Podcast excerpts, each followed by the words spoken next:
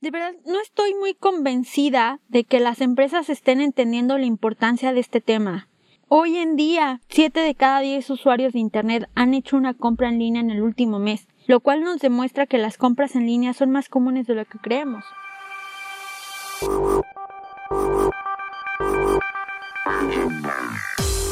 Hola aliados, bienvenidos a la segunda parte del primer episodio de Hackers del Marketing. Yo soy Diana. Y yo Rodolfo. Hoy hablaremos sobre el cuarto hack para librar la batalla contra el COVID en tu empresa, el cual es digitalizar a tu negocio. En la primera parte de este episodio hablamos sobre una inminente reconfiguración de los hábitos de consumo y que el reto a seguir es conseguir estar presente en estos nuevos hábitos.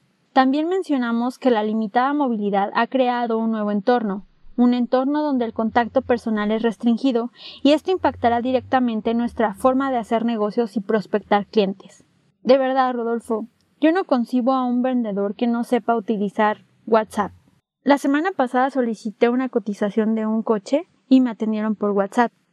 Y no había un protocolo como de horarios a los que te pueden estar enviando WhatsApp porque me lo mandó a una hora muy alta de la noche, su fotografía era inadecuada, o sea, estaba en una en una fiesta, entonces por la hora también yo no pensé que fuera una vendedora de, de ah. autos. Entonces, pero bueno, independientemente de, de esta falta como de educación de, o de, de, protocolos, pues creo que los vendedores deben de tener conocimientos eh, digitales, incluso de programación. Un vendedor que no eh, sabe utilizar herramientas como Messenger, donde pueda eh, rastrear a sus clientes y darle servicio a través de estos medios, pues es un vendedor totalmente obsoleto y sobre todo ahorita donde ya la comunicación cada cara pues no va a ser una opción para prospectar.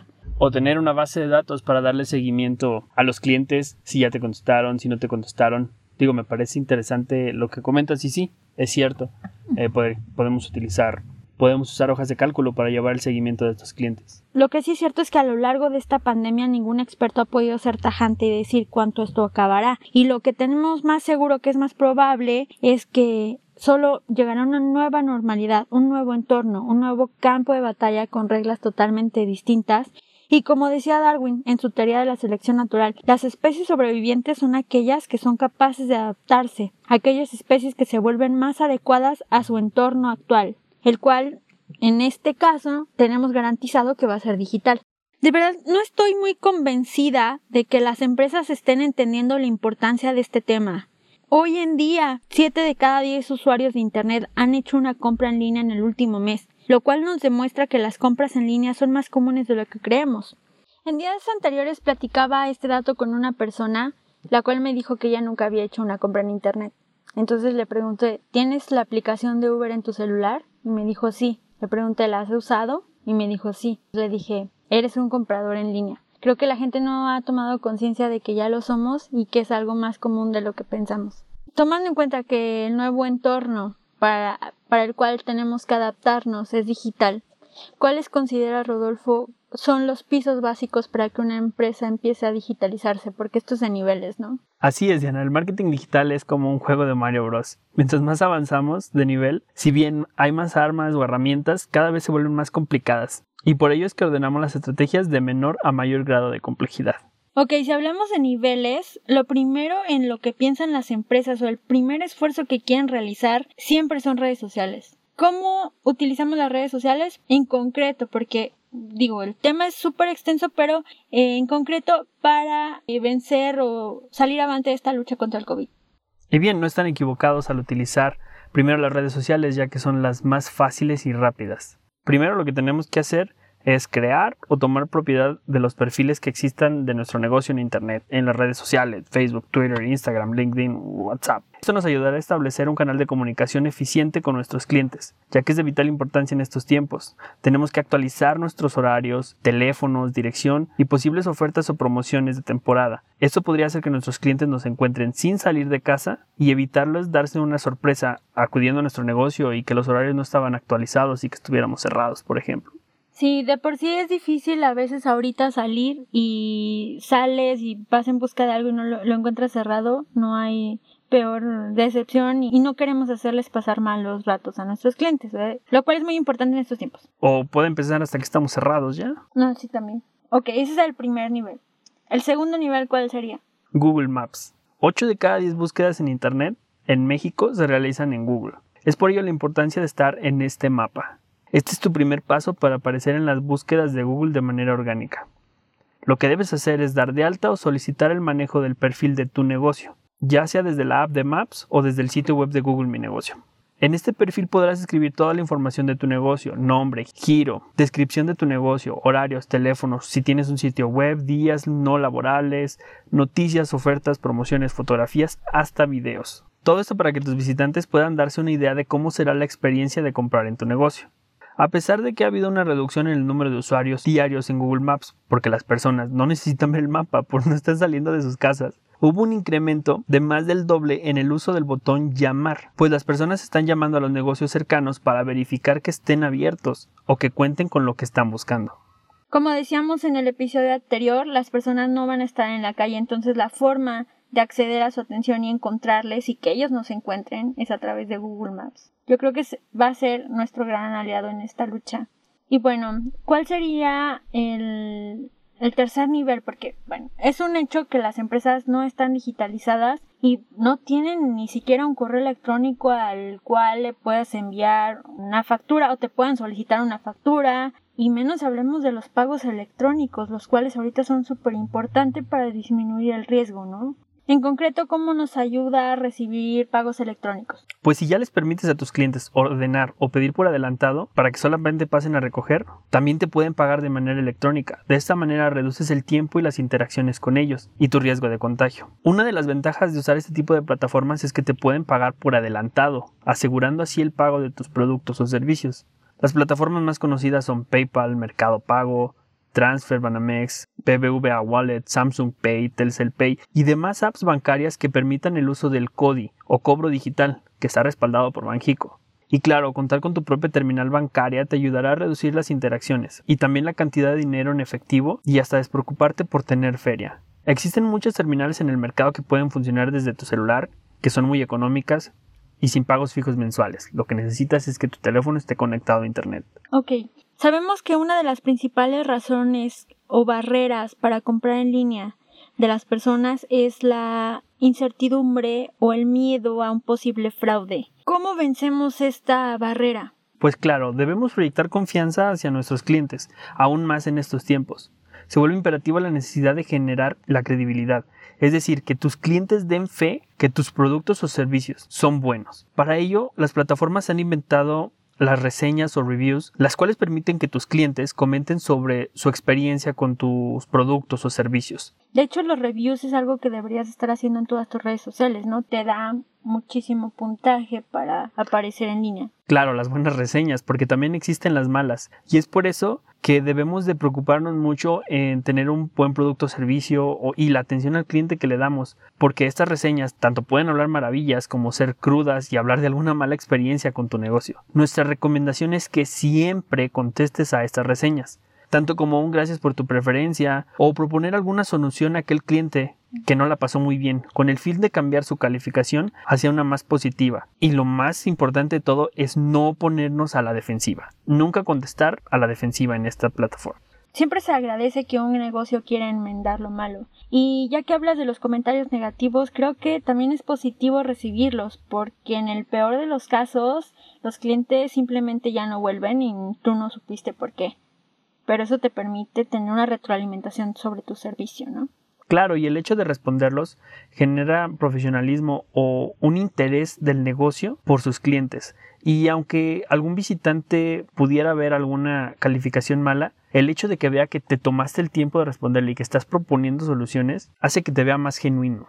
Y bueno, algunas de las plataformas para dejar o solicitar las reseñas pueden ser Google Maps, Facebook, TripAdvisor, Yelp y estas dependen del, del giro de tu negocio. Em, aparte de generar credibilidad y que va muy de la mano con exhibir tu producto y sobre todo que si la gente no está pudiendo entrar a varios negocios o hay áreas restringidas donde no se puede exhibir un producto, las redes sociales también son un aliado, ¿no? También para esos negocios en los cuales digamos que el gobierno ha dictado que no deben abrir en estos momentos, lo que podemos utilizar pues es el contenido audiovisual, ¿no? De la vista nace el amor. Es un dicho muy conocido y pues por algo lo es, ¿no?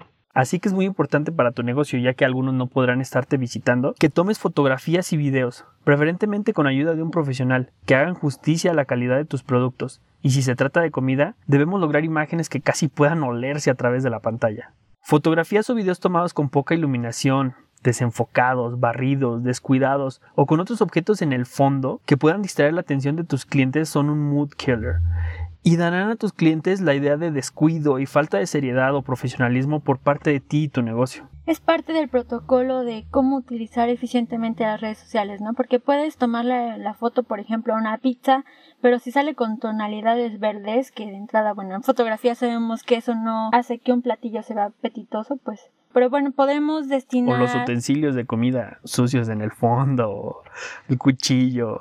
Sí, tenemos que prestar mucha atención a los detalles y de hecho podríamos hacer un podcast exclusivamente sobre este tema. Sobre cada uno de estos niveles. Sí, sobre cada nivel. Y hablando de ah. pizzas y comida, el siguiente nivel es delivery. Como comentábamos en el podcast pasado, uno de los retos es disminuir la exposición al peligro del cliente porque va a estar evitando situaciones de peligro. El delivery es un gran, una gran estrategia para disminuir el contacto personal con el cliente. Claro, y han tenido un crecimiento exponencial en estas últimas semanas las apps de delivery, debido a que las personas están haciendo lo posible por no salir de casa. Y si tu negocio aplica y puedes hacer entregas de tu negocio en la puerta de tus clientes, no dejes pasar esta oportunidad de seguir atendiendo a tus clientes desde la comodidad de su hogar. Si ya cuentas con una flotilla para la entrega, puedes automatizar los pedidos mediante algún sitio web, chatbots, sitio de e-commerce. Si no cuentas con la infraestructura adecuada, recuerda que existen varias plataformas y apps que pueden ayudarte, pero ten en cuenta que estas cobrarán una comisión por cada transacción. Debes asegurarte que no se coman tu ganancia. Algunas de estas plataformas son muy conocidas como Uber Eats, Rappi y Sin Delantal. Ok, ya estamos subiendo mucho de nivel. Sí, rápidamente. Estoy segura que muchas empresas han estado pensando en poner su negocio en Internet, pero por una u otra cosa no lo siguen considerando una prioridad. Y el día de hoy, si hubieran tenido sus productos en alguna plataforma de e-commerce, ahorita podrían seguir activos y no tendrían que estar cerrados. Ahora, en esto de las plataformas también de e-commerce y tiendas en línea hay niveles dentro de esta categoría. ¿Cuáles son las plataformas más, más comunes o más accesibles o más fáciles de usar? Pues para llevar tu producto hasta la puerta de tus clientes puedes hacer el uso de plataformas que ya existen, como pues son Amazon, Mercado Libre, Etsy, eBay, Liverpool y algunas otras. Estas son las más famosas. Ellos ya cuentan con una base de clientes y dependiendo de tus productos, los precios o tu mercado meta, podrías utilizar alguna o varias de estas. Ten en cuenta que ellos son los dueños de la plataforma. Las reglas del juego, comisiones, condiciones de envío, reclamos y devoluciones, ellos dictan las reglas y pueden cambiarlas de un día para otro. El utilizar las plataformas de e-commerce donde te dictan las reglas del juego y donde no tienes tanto control en esos temas, el poner o el apostar todo tu negocio en estas plataformas puede ser riesgoso, ¿no? He conocido casos de personas que tienen su negocio apostado en estas plataformas y por alguna razón perdieron su contraseña o le cerraron su cuenta y tienen apostado su vida, su negocio, todo en estas plataformas. Hay que asegurarse. Pues sí, te recomendamos estas herramientas si aún no tienes una tienda en línea o estás probando tu concepto o algún producto nuevo. Estas pueden ser una excelente ayuda o hasta un trampolín para lanzar tu tienda en línea propia. Con ellas puedes comenzar rápido, con unas fotografías geniales y una relevante descripción de tus productos, puedes comenzar a vender de un día para otro, sin tanta preocupación de métodos de envío, cobros, seguimientos, contratar al personal capacitado o el uso de un CRM interno. Y esto nos trae al último nivel, que sería tener tu propio e-commerce, en el cual tú y tu negocio dictarán las reglas y controlarán cada paso que toma el cliente desde que llega al sitio web hasta que finaliza su compra. Por supuesto que es el más complicado, ya que tú y tus empleados tendrían que encargarse de que todo esté funcionando correctamente, verificar los pagos, enviar los pedidos, devoluciones y cualquier otro problema que pueda surgir en la entrega de algún producto. Pero esta tienda en línea siempre es tuya y así lo será siempre y cuando mantengas en pago lo que son pagos de hosting, dominio y cualquier otra herramienta de suscripción que estés utilizando en tu sitio web. En próximos episodios hablaremos específicamente de cómo montar tu primer e-commerce, eh, sobre las ventajas, desventajas, la infraestructura que se necesita, porque sí se requiere un esfuerzo y también necesitas trabajar bien en aportar realmente valor porque las personas están a un clic de irse a otro sitio a comprar. Recapitulemos y pensemos que estos son los pisos básicos porque cada área es todo un tema y todo un universo de estrategias y de niveles también. Entonces lo que debemos de tener es nuestras redes sociales creadas, actualizadas, alimentadas. Nuestro gran aliado, Google Maps, que nos va a permitir estar en contacto con horarios con nuestros clientes pagos electrónicos, lo cual va a reducir el contacto entre personas y así disminuimos el riesgo de contagio.